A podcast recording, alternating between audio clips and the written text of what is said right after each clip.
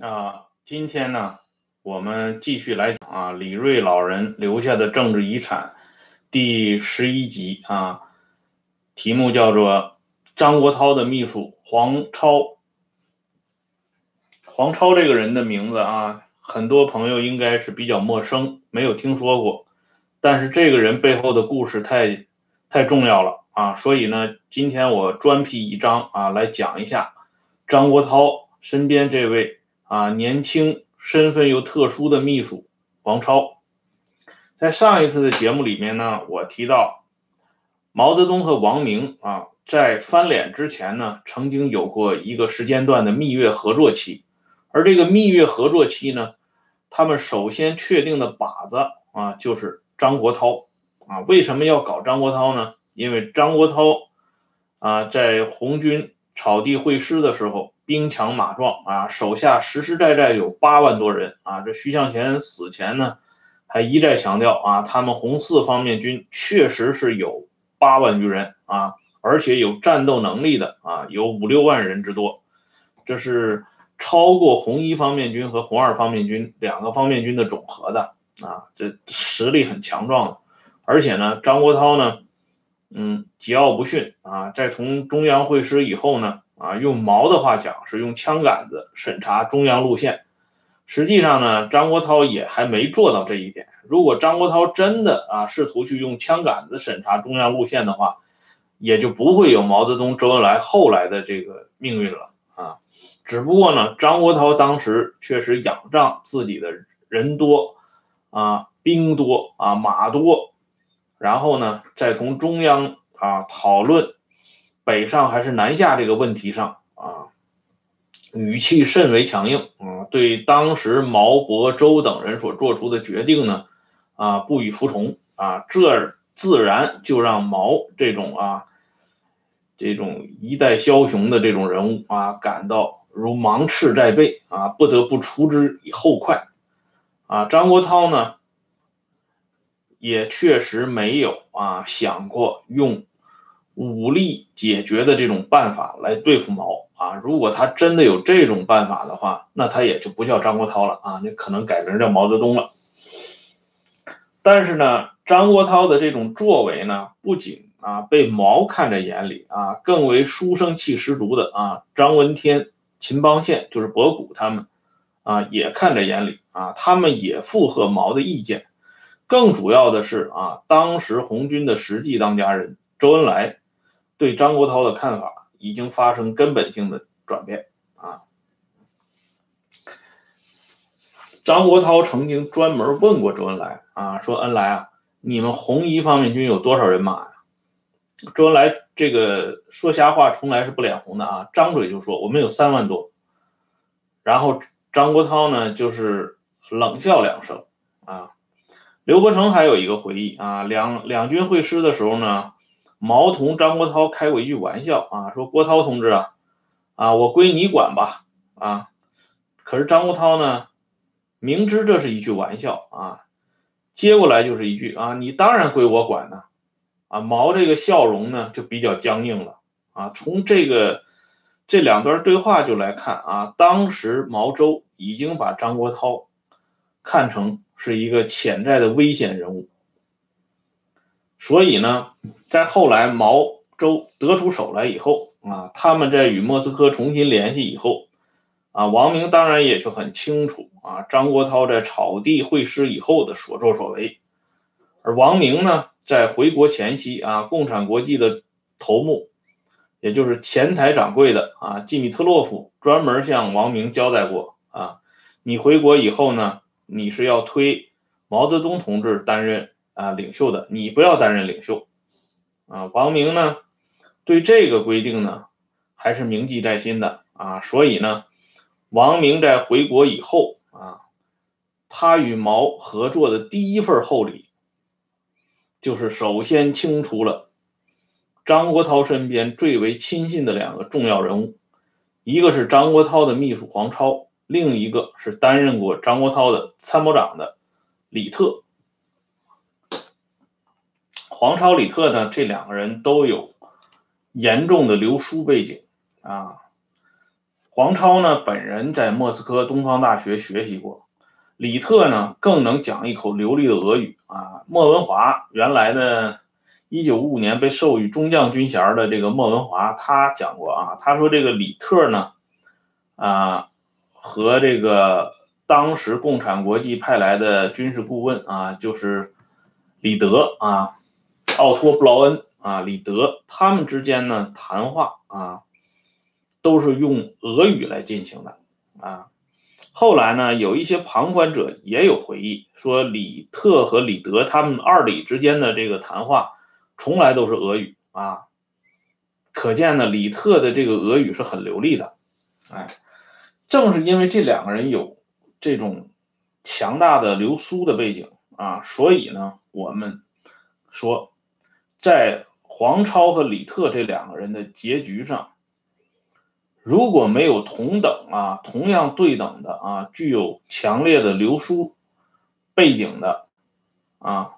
王明的知情啊，这两个人的结局是不可能出现后来那样曲折的变化的。但是如果仅仅是啊王明出手的话，那么黄超和李特。这两个人突然在一九三八年年初就失踪了啊，活不见人，死不见尸首啊！而且呢，他们两个人的案子一直拖到一九九六年才算告一段落，这又恰恰是王明啊，仅仅用王明来作为解释是说不通的。这里面呢，我先给大家讲一个故事啊。这个故事呢，是当年呢，啊，新疆方面啊，在给黄超、李特平反以后，筹组纪念馆啊，包括在为黄超、李特平反过程中，收集黄超、李特两个人的啊，流散在新疆啊这个乌鲁木齐的一些零星的历史。资料过程当中发生的一件非常重要的事情啊，这个事情呢，原因和过程是这样的啊，当时呢，为了更进一步的了解黄超、李特遇害或者说失踪的过程啊，就有一大批党史工作者啊，通过种种关系。找到了陈云的子女啊，因为当时在新疆了解啊这个黄超、李特失踪的建寨的领导人只有陈云了啊。那个时候啊，康生早就死了嘛啊，邓发死的就更早了哎。呃，至于这个另一个知情者，那王明我们都知道，他死干脆就是死在苏联了，对吧？而另外一个，我们后边要讲到的最大的元凶啊，那个现在先不提啊，就说唯一健在的是陈云，所以呢，通过陈云的子女向陈云了解一下这个相关的背景资料。本来呢，这是一个非常正常的事情啊，因为陈云这个写过类似的证明很多啊，你比如说遵义会议的证明啊。张闻天的证明啊，潘汉年的证明，陈云多次都都做过，包括陈云出川的时候，啊，给他保驾护航的那么一个普通的啊共产党人，他的这个党籍身份的证明都是由陈云本人来写的啊，所以呢，呃，这些党史工作者呢也没有往深处想啊，陈云的这个子女呢，他们也没有往深处想啊，就是在陈云高兴的时候把这件事提出来了。本来呢，所有的人都认为这件事情是波澜不惊的啊。可是呢，当陈云的子女啊把这件事情提出来以后，当时正躺在椅子上休息的陈云，腾家坐起来了啊。那个时候的陈云已经是老迈年高了啊，他能够有这么一个非就是相当反常的动作啊，足以让当事人啊记忆深刻。啊，陈云一下子就从椅子上坐起来，然后他就问他的孩子，啊，首先就问了这么一句话：“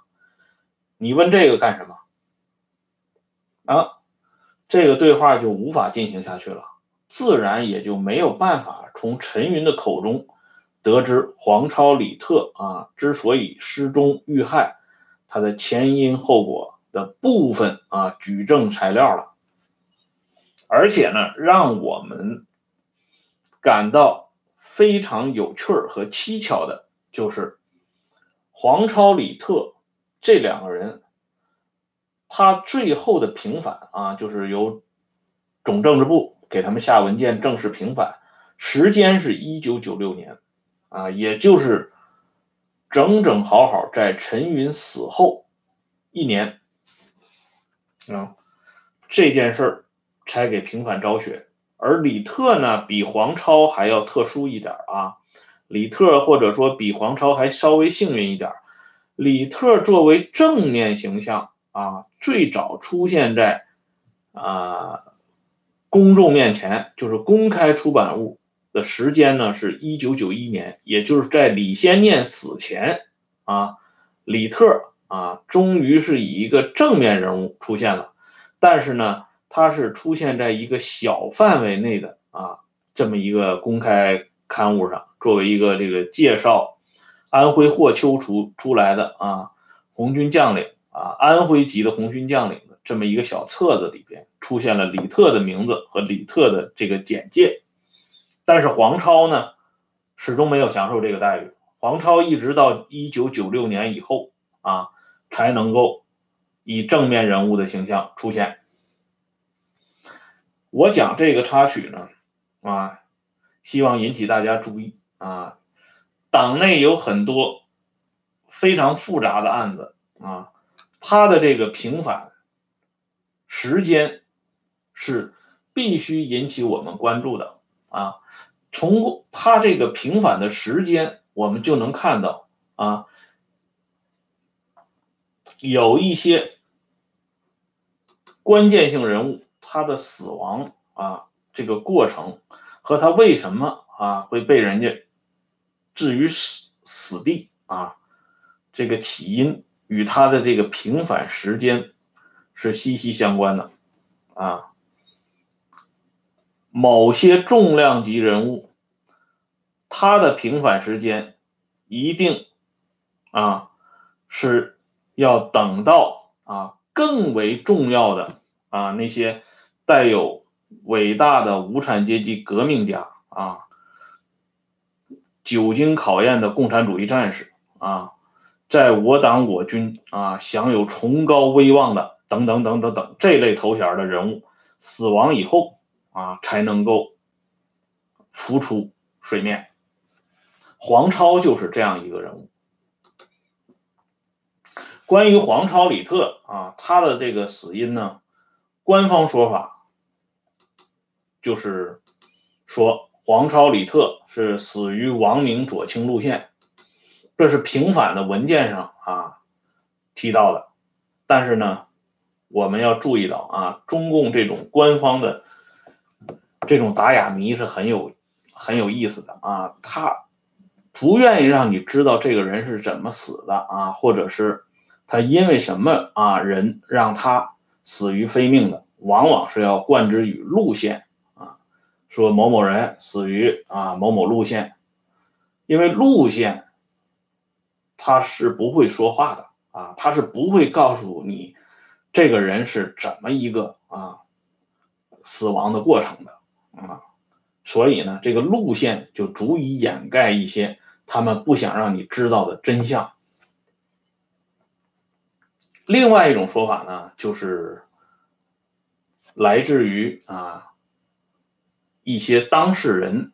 这种间接的口述啊，最重要的一个呢，就是秦邦宪的侄子啊，秦邦宪就是博古啊，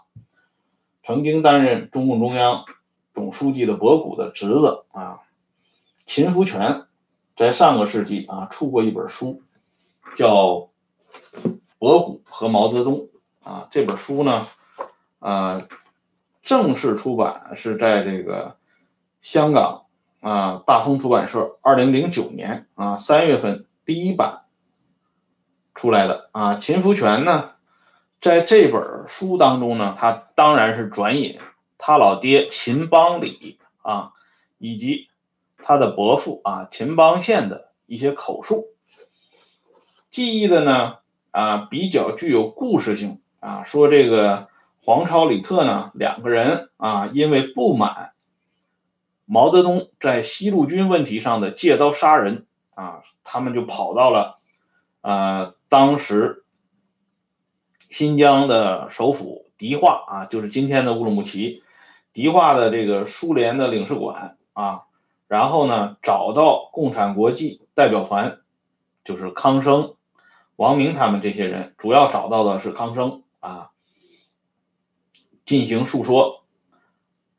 这时候呢，康生呢不动声色，把这两个人稳住了，然后呢，啊，假装去汇报。结果呢？这个实际上康生没有向王明汇报，而是这个告知了这个苏联顾问，啊，向这个苏联人说，这个黄超、里特要杀害这个王明。这样呢，苏联方面就跟当时的新疆督办盛世才取得联系，盛世才派人把这个黄超、里特呢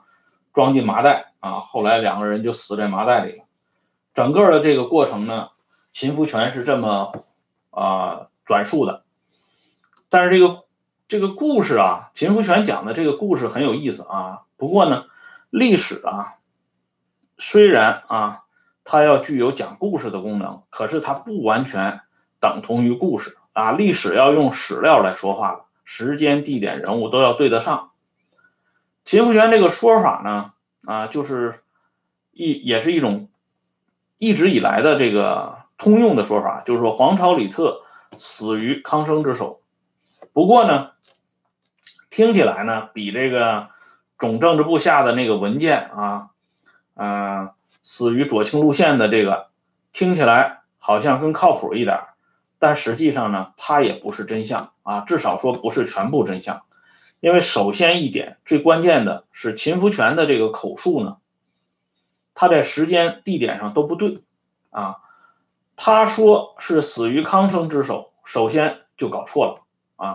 黄超、李特不是死在康生的手里，因为康生是在一九三七年十一月十四号到达迪化的啊，乌鲁木齐的，十一月二十九号乘飞机离开的，前后时间只有十五天。而黄超、李特呢，到了一九三八年一月的时候啊，还有当事人证明这两个人还活蹦乱跳的活着，而且还参加了邓发组织的这个学习讨论会。因此呢，这个秦福全的回忆，我们想他是完全站不住脚的啊！你不可能这个人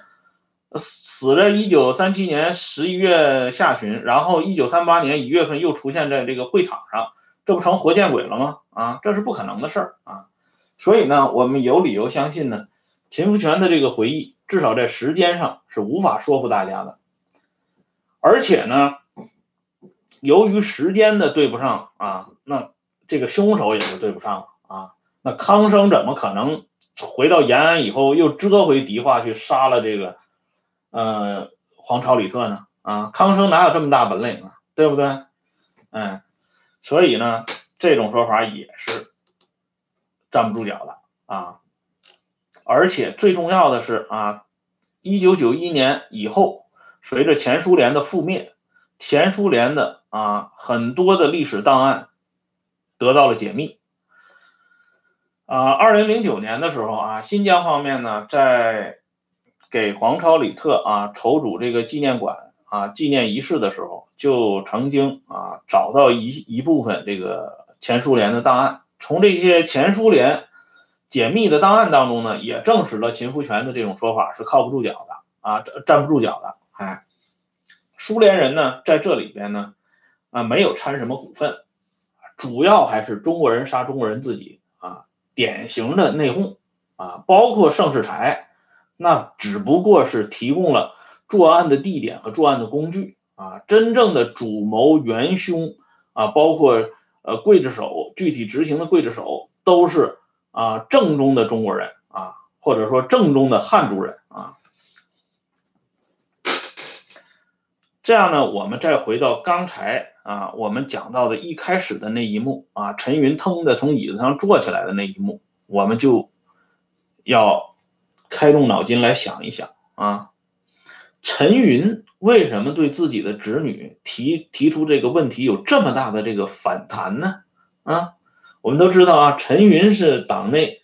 最早提出来，也是最坚决主张用子女来接班的。啊，可以想见呢，他对子女的这个溺爱程度那是很深的啊！你不要看官方的那些讲啊，什么对子女严格要求啊，什么什么这些那些的。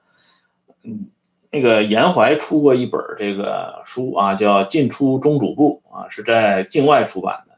大家如果有机会去看一看啊，严怀作为当时中主部的一个具体办事人员，在他描述的过程当中，我们都可以看到啊。这个陈云、薄一波这些人啊，在子女使使用问题上啊，他们的这个真实的嘴脸是什么样的啊？所以根本不存在什么严格要求这种说法啊。而且呢，他的子女不过是受人之托啊，提出这么一个历史上尘封已久的这么一个旧案啊，至于陈云这么大的反响呢？啊，所以呢，我们顺着这条线。我们就应该去想一想，黄超李特啊失踪遇害，他背后的啊所触及的这个人物，一定不是已经批臭了的王明和康生，啊，一定是啊一个让陈云都难以启齿的人物，啊，当然。陈云在这里扮演了一个什么样的角色啊？也因为陈云这个激烈的反弹，啊，从另一个方面为我们证实了